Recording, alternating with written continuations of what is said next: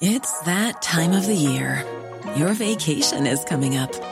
You can already hear the beach waves, feel the warm breeze, relax, and think about work. You really, really want it all to work out while you're away. Monday.com gives you and the team that peace of mind. When all work is on one platform and everyone's in sync, things just flow wherever you are. Tap the banner to go to Monday.com.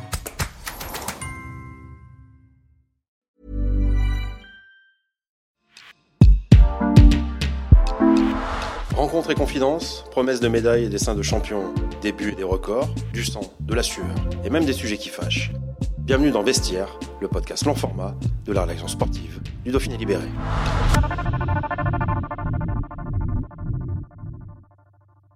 Cette semaine, nous retrouvons Alexis Pinturo, devenu numéro 1 mondial du ski alpin en mars 2021. Le skieur de Courchevel a longtemps buté sur ce Graal, le fameux globe de cristal. Mais après une longue quête, il a finalement atteint son but le jour de ses 30 ans. À l'entame d'une nouvelle saison, la saison d'après, avec en point d'orgue les Jeux Olympiques de Pékin en février 2022, il raconte l'importance du mental dans la vie d'un champion, les nouveaux objectifs à définir après avoir touché le plus haut niveau de son sport, ou encore le partage, essentiel, avec le public. Visa pour Pékin, ça commence aujourd'hui avec Alexis Pinturo.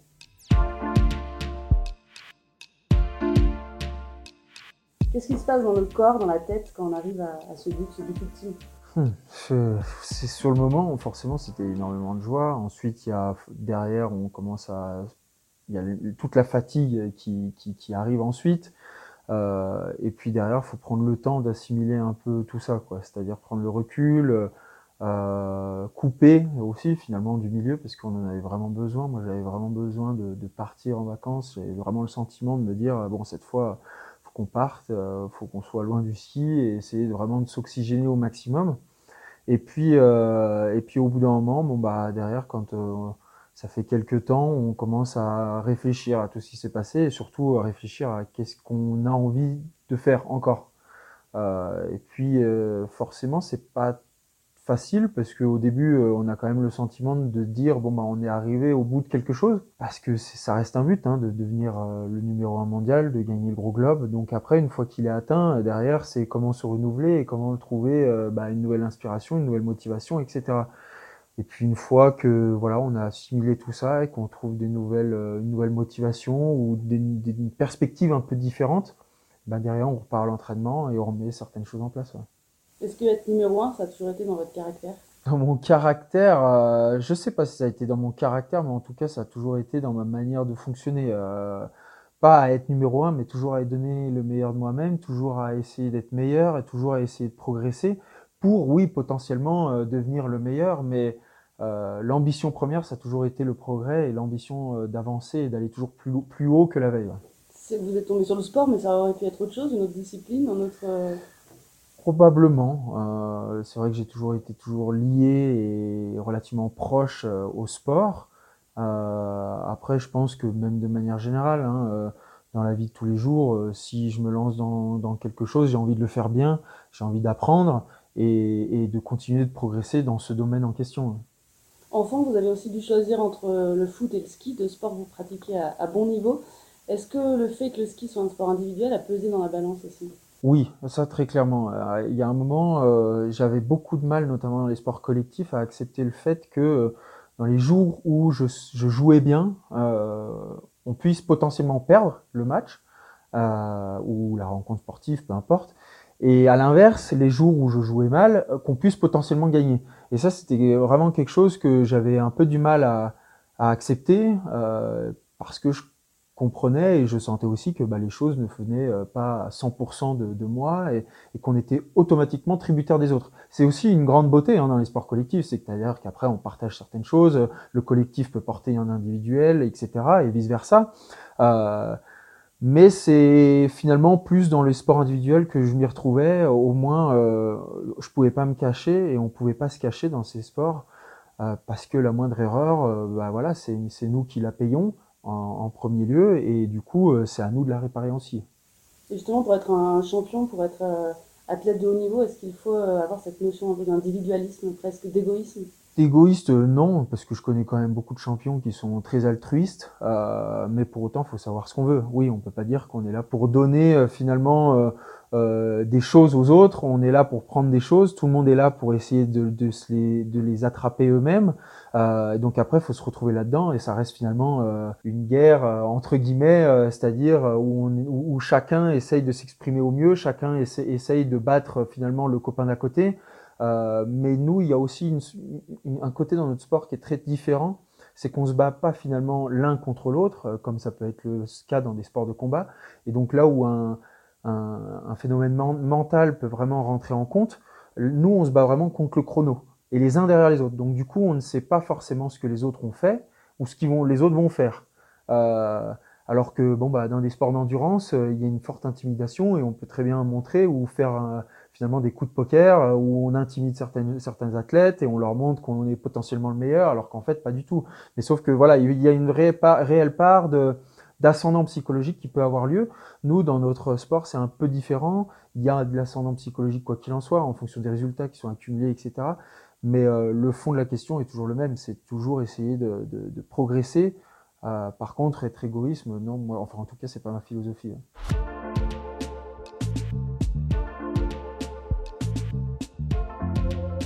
À quel moment ça devient facile de gagner Je pense que c'est jamais facile de gagner. Il y a forcément des moments, en tout cas en tant que spectateur, on a le, sens, le sentiment qu'il y a eu des jours où tel athlète était intouchable, tel athlète était vraiment trop fort.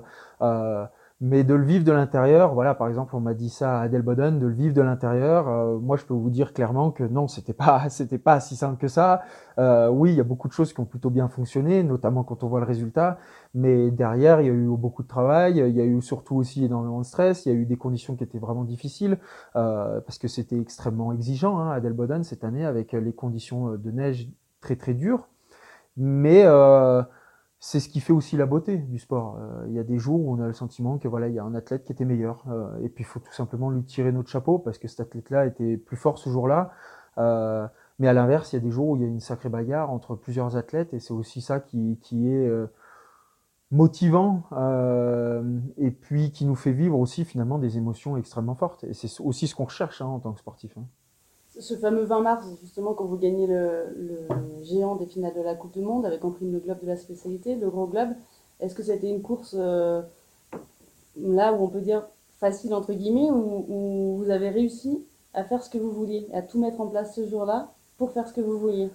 Je dirais pas que ça a été facile euh, parce que forcément il y a énormément d'enjeux. Hein. D'ailleurs, quand on voit le résultat, que ce jour-là, bah, finalement il y a trois résultats qui découlent de cette course. Euh, automatiquement, il y a un enjeu qui est, qui est énorme. Euh, du coup, on peut pas dire que c'était facile. Il y avait même énormément de stress. Il y en avait forcément d'autant plus à la deuxième manche, parce que la deuxième manche, bon bah voilà, il y, a, des choses qui se précisent, même si rien n'est fait, il y a des choses quand même qui se précisent, ou en tout cas des athlètes qui se dégagent. Et donc du coup, on fait surtout abstraction de beaucoup de choses. On essaye de faire abstraction justement de ce que potentiellement euh, il peut se passer derrière, et on essaye uniquement de penser à ce qui se passe sur le moment présent, à être performant sur le moment présent.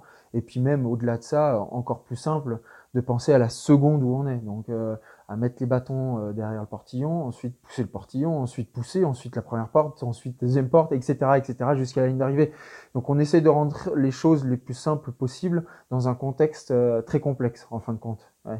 Et cette deuxième manche, justement, vous la vivez seconde par seconde, vous, vous la voyez passer, vous la voyez pas passer, comment, elle se, comment se joue, comment elle se vit seconde par seconde, euh, vraiment, vraiment comme ça. De toute façon, euh, en fait, il, y a beaucoup de paramètres déjà qui rentrent en compte, rien que sur la dégradation de la piste. Hein. La piste était quand même relativement marquée ce jour-là. Il y a eu beaucoup de neige hein, euh, dans, dans, les finales à Lenzerheide. Et donc, du coup, j'étais très concentré sur, sur ce que je devais faire, sur ce que, les points importants.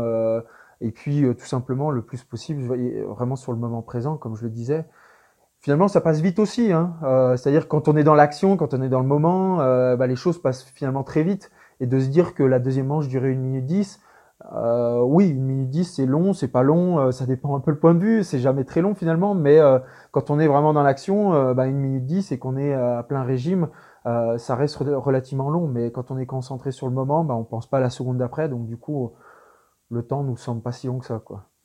À votre niveau, quelle est la part du mental dans la performance?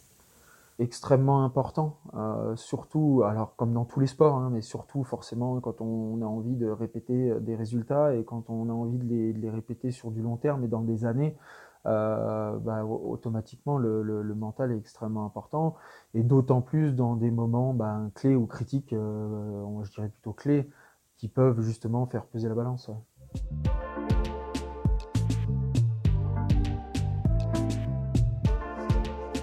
Qu'est-ce qui vous aide, vous, à travailler le mental? Déjà l'expérience, euh, la part d'expérience, la, connaissance de soi, euh, ça va avec l'expérience en fin de compte. Hein. Et puis après, il y a une partie, euh, il y a beaucoup de choses qu'on peut faire euh, soi-même, que ce soit déjà rien de la respiration. Pour rien que par la respiration, on peut faire énormément de choses, hein, que ce soit essayer de, se motiver, s'activer un peu plus, ou alors à l'inverse, se détendre, le plus possible. Mais ce qui, je dirais, m'a appris énormément, c'est beaucoup la connaissance de soi. Donc ça, ça vient par l'entraînement, ça vient par être confronté à certaines situations, ça vient euh, par euh, justement provoquer aussi certaines choses.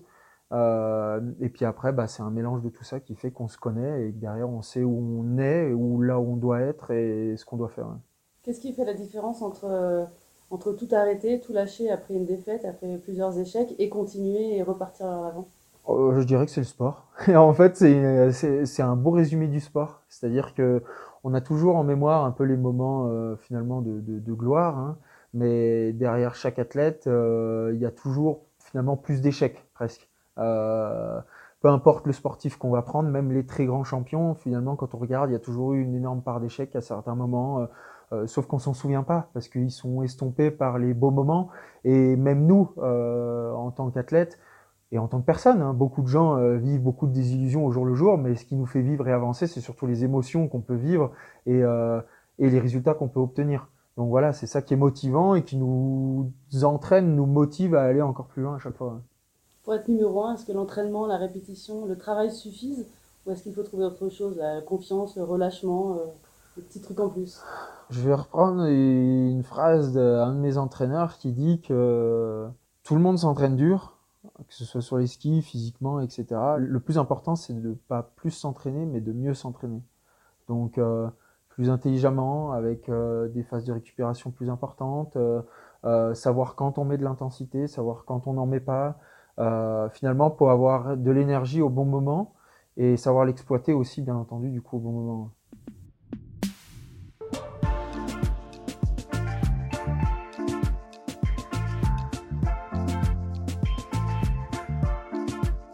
On arrive à son but, les efforts sont oubliés Ou est-ce que justement on, pense à tous ces efforts qui nous ont amenés euh, jusqu'à cette place de numéro 1 On pense automatiquement à toutes ces années, tout, ce qu'on a essayé de mettre en place, euh, et puis finalement, bah, est-ce que ça en a découlé? Mais, mais on, passe, on pense aussi et surtout, je dirais, euh, finalement, ces moments de plaisir et de bonheur. parce que ça se partage. Le sport, les émotions, ça se partage. C'est aussi d'ailleurs une des parts de, de, cet hiver qui était un peu particulier, hein, dans le sens où, en début de saison, le fait qu'il n'y ait pas de spectateurs, moi j'avais trouvé ça extrêmement bizarre, parce que en fin de compte, les spectateurs, même si on ne les connaît pas, hein, euh, pour beaucoup, euh, ils nous rendent énormément d'émotions, que ce soit par les applaudissements, que ce soit justement euh, bah, par les encouragements et dans les aires d'arrivée, ou par le résultat qu'on peut potentiellement avoir. Dans les aires d'arrivée, ça nous fait vivre énormément d'émotions, et quand on le fait devant 30, 40, 50 000 personnes, bah, ça fait vibrer, d'autant plus. Euh, donc après, euh, cette année, on a vu les choses un peu différemment, puis on s'est recentré finalement sur des choses un peu plus simples, c'est-à-dire le cercle un peu autour de nous, et puis aussi les, les gens, hein, quand on discutait avec beaucoup de gens, on nous disaient euh, bah, qu'ils nous ont suivis énormément, et ça, ça faisait, ça faisait plaisir, parce que on fait ça bien sûr pour être le meilleur, mais il n'y a pas vraiment de but si finalement il y a, y, a, y, a, y a très peu de monde derrière avec qui on peut le partager et continuer à être numéro un, à gagner des courses, à des Coupes du Monde, des Championnats du Monde, des, Jeux Olympiques, est-ce que c'est une quête sans pause, sans droit à l'erreur, une vie tournée exclusivement vers cet objectif? Euh, C'est une quête sans pause. Si, il y a forcément une pause le jour où on s'arrête. Euh, ça, c'est la première. Mais après, il y a, il peut y avoir des, des, des, hauts et des bas, hein, quoi qu'il en soit. Hein. Quand on arrive justement à toucher du doigt, euh, beaucoup d'athlètes ont derrière eu euh, quelques difficultés justement à, à, rebondir, à trouver des nouvelles motivations, etc.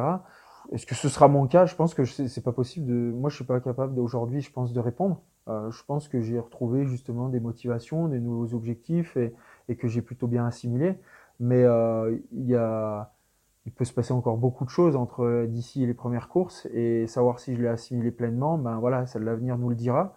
Mais quoi qu'il en soit, je pense que le plus important, c'est surtout d'avoir des nouveaux, objectifs. Le jour où on en a moins ou plus, parce que finalement on les a presque tous accomplis, bah derrière automatiquement il est, probablement plus compliqué de, de trouver ah bah, une nouvelle source d'inspiration. Les objectifs, c'est ce qui aide à se lever le matin pour aller à l'entraînement, à faire un peu plus euh, quand on a moins envie, c'est ça? Ouais, c'est ça. Euh, c'est tout le monde fait quelque chose euh, parce qu'il a une motivation, parce qu'au fond de lui, il a quelque chose qui l'anime. et donc du coup, sans ça, sans cette petite flamme, en fin de compte, eh ben derrière, c'est, il est plus difficile d'aller à l'entraînement. Il est plus difficile de faire tous ces sacrifices. Il est, il est, il est plus difficile de faire les bons choix. Euh, de aussi trouver de nouvelles manières de, de, de, progresser. Ou moi, je cherche tous les ans euh, toujours à essayer d'améliorer certaines choses. Euh, euh des années, c'est ça. Des années, ben voilà, comme l'an dernier, ça a été la mise en place d'un bus pour entre les deux manches, pour me récupérer au mieux entre les deux manches, plutôt que d'aller dans des team hospitality qui peuvent être relativement froids ou mal, mal, on va dire desservi pour les athlètes, c'est-à-dire il n'y avait pas forcément de, vélo, il n'y a pas forcément de lit pour récupérer, il y a pas la nourriture n'est pas forcément très bonne. Voilà, c'est des choses qu'on a essayé d'optimiser avec le temps. Et chaque année, j'essaye de, de, trouver des nouvelles solutions, essayer d'améliorer certains points, euh, toujours dans, la, dans le but et la quête ultime de toujours progresser. Donc euh, voilà, il, faut forcément cette petite flamme pour nous faire avancer. Est-ce des jours où vous n'avez pas envie il y a toujours des jours où on n'a pas envie, je pense, comme tout le monde, dans le sens où c'est, et c'est justement aussi ces jours qui font finalement la différence. Ceux où euh, bah, on est là alors que bah, on est fatigué, euh, euh, on a peut-être mal aussi quelque part ou partout parce que forcément par les entraînements, les courbatures, il y a aussi des tendinites ou avec l'âge tout simplement on, on, vieillit donc on grince un peu plus. Et, et donc voilà c'est dans ces jours-là où il faut savoir bien sûr s'écouter mais en même temps euh, faut pas faut pas oublier qu'il faut il faut faire le travail entre guillemets le travail moi j'aime pas trop utiliser ce terme parce que je trouve que bah, c'est le sport je vis de ça, mais c'est finalement une grande passion et c'est une réelle chance. Donc euh, voilà, après il faut, il y a des jours quand il pleut euh, et qu'on est trempé jusqu'aux os et que finalement ces journées-là sont relativement importantes aussi parce qu'on a des courses dans ces conditions, et ben on les prend et on les fait. Alors maintenant que vous avez connu cette place de numéro 1 mondial, quels sont vos rêves? Euh, quels sont mes rêves? Euh, Il y en a forcément encore quelques-uns, hein, bien entendu. J'aimerais continuer, bien sûr, à continuer à gagner en Coupe du Monde. Euh, mais l'un de ceux que je n'ai encore jamais touché, c'est forcément les Jeux Olympiques. J'ai déjà plusieurs médailles, mais j'ai pas celle en or, j'ai pas le plus haut des métals, donc ce serait automatiquement quelque chose qui me donnerait envie.